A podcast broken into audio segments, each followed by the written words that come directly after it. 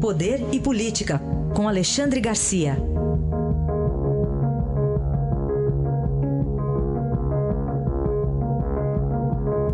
Às 8 horas e 38 minutos. Muito bom dia, Alexandre Garcia, tudo bem? Bom dia, Manuel Bonfim, tudo bem? Alexandre, para o seu primeiro comentário aqui sobre o caso da ministra dos Direitos Humanos, mas antes dele eu gostaria de apresentar, talvez você já te, até tenha ouvido, a, ele deu uma entrevista ontem, deu para alguns veículos, incluindo aqui o Estadão, mas a gente separou um trecho de uma entrevista que ela deu a Luiz Linda Valois, à Rádio Gaúcha. Aí eu passo a bola para você. Vamos ouvi-la mais uma vez. É um fato público e notório que todo mundo sabe como foi que aconteceu a escravidão. Não se tinha salário, não se tinha comida, não se tinha nada. Então eu fiz uma alusão ao fato histórico. Aí, agora, se querem me condenar porque eu estou pedindo uma, um, um, salário, que eu acho, um, um, vencimento, não é salário, vencimento, que eu acho justo, meu Deus, se Sim. assemelha. Oh, e como é que eu vou comer? Como é que eu vou beber? Como é que eu vai calçar? E aí, Alexandre Garcia? Pois é, a gente, a gente nota aí que há um, um brasileiro mais igual que os outros. São, são esses super funcionários, super aposentados, é para esses que a, reforma da Previdência está sendo dirigida. Né? É mentira que a reforma da Previdência vai afetar as menores aposentadorias, e sim as maiores aposentadorias. É, a cultura dela é que ela não pode viver sem, sem comprar é, é, um, um, sapato, um perfume, um, maquiagem, fazer cabelo. Né? É, só com 30 mil de aposentadoria não dá. Né? Então teria que ser o dobro disso. Né? E na cabeça dela isso é absolutamente justo. Né? Mas não é só na cabeça dela, é de, é de uma casta, né? é, é uma casta, desculpem o pleonasmo, de privilegiados, né? que, que recebe dinheiro público muito bem, trabalhou, fez, fez é, jus à aposentadoria, mas não exageremos. Ela acha que é, é 30 mil não serve a não ser para andar na rua de chinelinho, né? depois de ter sido desembargadora. Né? Essa pessoa uh, julgou outras pessoas durante muito tempo, durante toda a sua carreira. Né? E olha o julgamento que ela faz de si própria. É uma, é uma coisa incrível. É, o, o, graças ao Estadão, que botou isso é, no ventilador, deu, botou isso sob a luz da informação no Brasil, todo mundo ficou sabendo, ela, aliás, em vez de, de abrir mão do salário escravo, de 3 mil e pouco, né, a, a, que ficou reduzido o salário dela como ministra por causa do, do teto constitucional, ela devia, devia dizer, olha, eu, eu me enganei, eu cometi um grande erro, eu tentei desrespeitar a Constituição, eu vou deixar de ser ministra. Né? Mas o próprio presidente Temer poderia tê-la uh, exonerado, né? Ad nutum, como diz o latim, é, só a vontade do presidente basta, não tem que justificar nada. Manda embora. Aliás, direitos humanos aqui no Brasil é uma coisa inexistente, basta olhar para as filas dos hospitais, para a péssima educação, para as balas perdidas, para o medo da população em andar na rua. Né? Isso é direito humano, mas ninguém trata de de direitos humanos sob esse prisma. É só uma ideologia bonita do politicamente correto, meus direitos, meus direitos, meus direitos. Pessoal não é mais aquela geração é, do meu nostálgico tempo em que a gente aprendia no grupo escolar primeiro os deveres do cidadão brasileiro, depois os direitos. Está aí ela reclamando dos seus direitos, né? É, direitos humanos, de andar com certo luxo na rua, por, por ser ministra. Enfim, foi um episódio uh, que não surpreende o Brasil, né? mas mais um episódio chocante que nos que envergonha aqueles que gostariam de ter um país melhor. E, e, tem uma reflexão conexa a isso, Alexandre Garcia, que eu acho importante, é que muita gente às vezes coloca como critério fundamental para certas escolhas a, a, às vezes uma questão de representação de cotas ou a coisa ah, mulher. Pois é, pois é.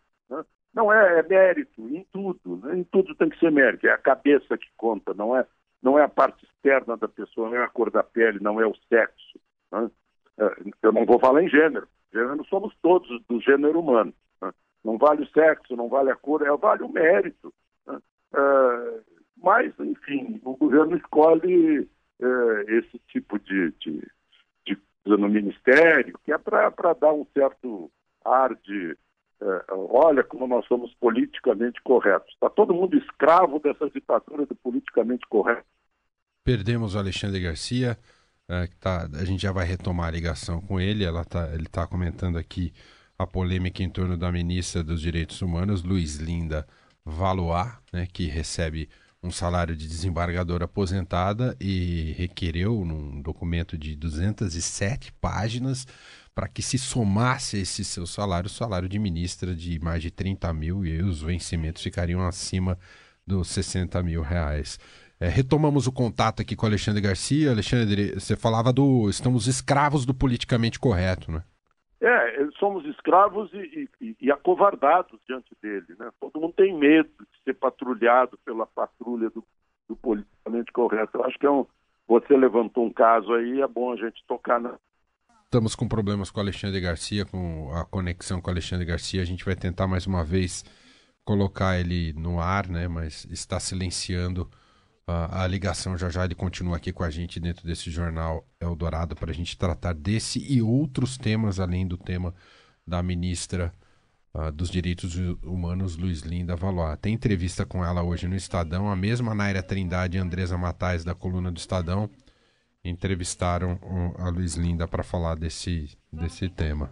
A gente vai retomar então. Agora já tenho novamente Alexandre Garcia. Alexandre, e ainda de, de, no tema direitos humanos, além daqui do Brasil, o Comitê de Direitos Humanos da ONU também não dá um respaldo a, a, ao nome que carrega, é isso, Alexandre? Pois é, antes de mais nada, vamos falar sobre o direito de usar o celular, né? Porque será que isso só funciona na, na Coreia do Sul? Aqui não funciona, não temos capacidade de manter funcionando o sistema, né? Eu costumo dizer a culpa do grupo escolar. Começou lá embaixo, a não ensinar protocolos né, de, de, conduta eh, em manutenção de eletrônicos. O eletrônico ainda está muito moderno aqui para esse país, que quando Cabral chegou não conhecia nem a roda, mas vamos em frente. Né? Vamos falar de Vamos falar de direitos humanos agora no, no, aspecto da ONU. A ONU escolheu lá o seu Comitê de Direitos Humanos, um monte de países que tem ditadura, que tem perseguição, que tem tortura, que tem matrança, que tem chibata, e está lá também. Há pouco falamos do Ministério Temer, que uh, adota critérios não de mérito, a ONU é a mesma coisa. E eu diria que a ONU é pior, eu conheço aquilo lá. Né? Congresso Nacional aqui é semelhante, mas é melhor. Lá na ONU, o que a gente vê é cadeira com, com o paletó no espaldar, o sujeito não aparece. Cada secretário-geral que aparece lá nomeia seus, seus apaniguados do seu país de origem, que nunca mais saem da ONU. E os países ficam contribuindo para sustentar aquilo. Eu acho que os Estados Unidos têm razão quando caiu fora da Unesco. Né? Daqui a pouco eles ameaçam parar de sustentar a ONU, eu quero ver. Né? Porque é uma, é uma bagunça.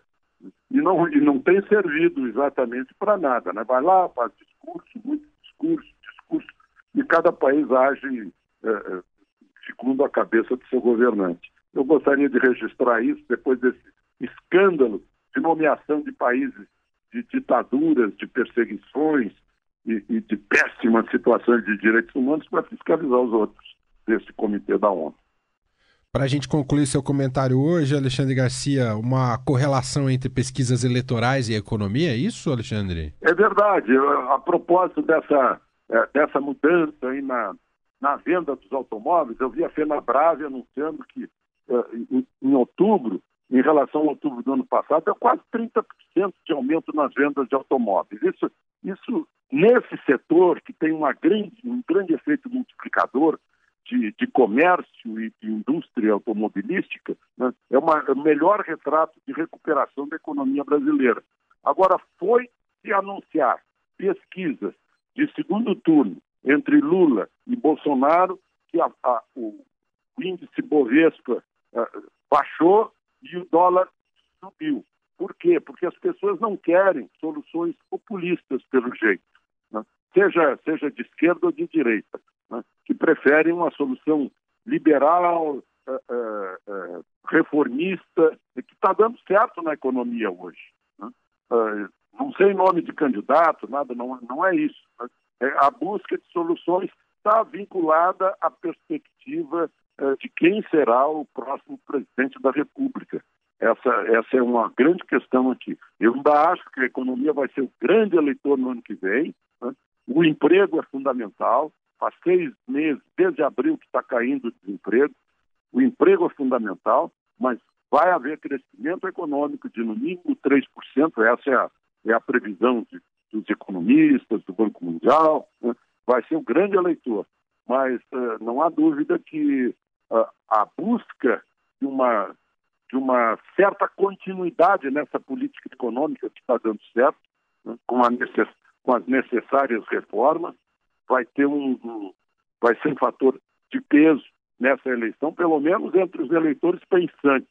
É, aí vocês vão, vão cair na gargalhada, porque vão dizer assim, não, mas a maioria dos eleitores não é pensante. Bom, aí a gente tem que. Quando me perguntam, né, o que fazer para melhorar o Brasil, tem que melhorar a cabeça do eleitor, sem dúvida. A pessoa tem, tem escolha criteriosa. Né? E os partidos têm que ter critério também para oferecer os candidatos.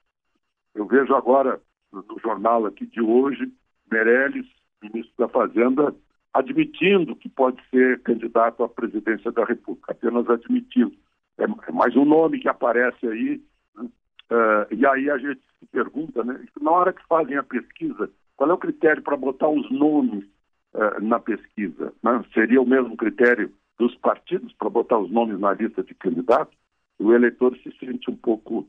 Eu estava fazendo exigências do eleitor, mas o eleitor certamente há de reclamar né, uh, da passividade em que ele é posto pelos partidos políticos, uh, pelos meios de informação, pela, pelas pesquisas que induzem ao voto. É assim que a gente vai se encaminhando para o ano que vem, esse grande ano eleitoral. Muito bem, Alexandre Garcia, que volta segunda-feira com a gente aqui no Jornal Eldorado. Bom fim de semana, Alexandre. Aproveitem o fim de semana.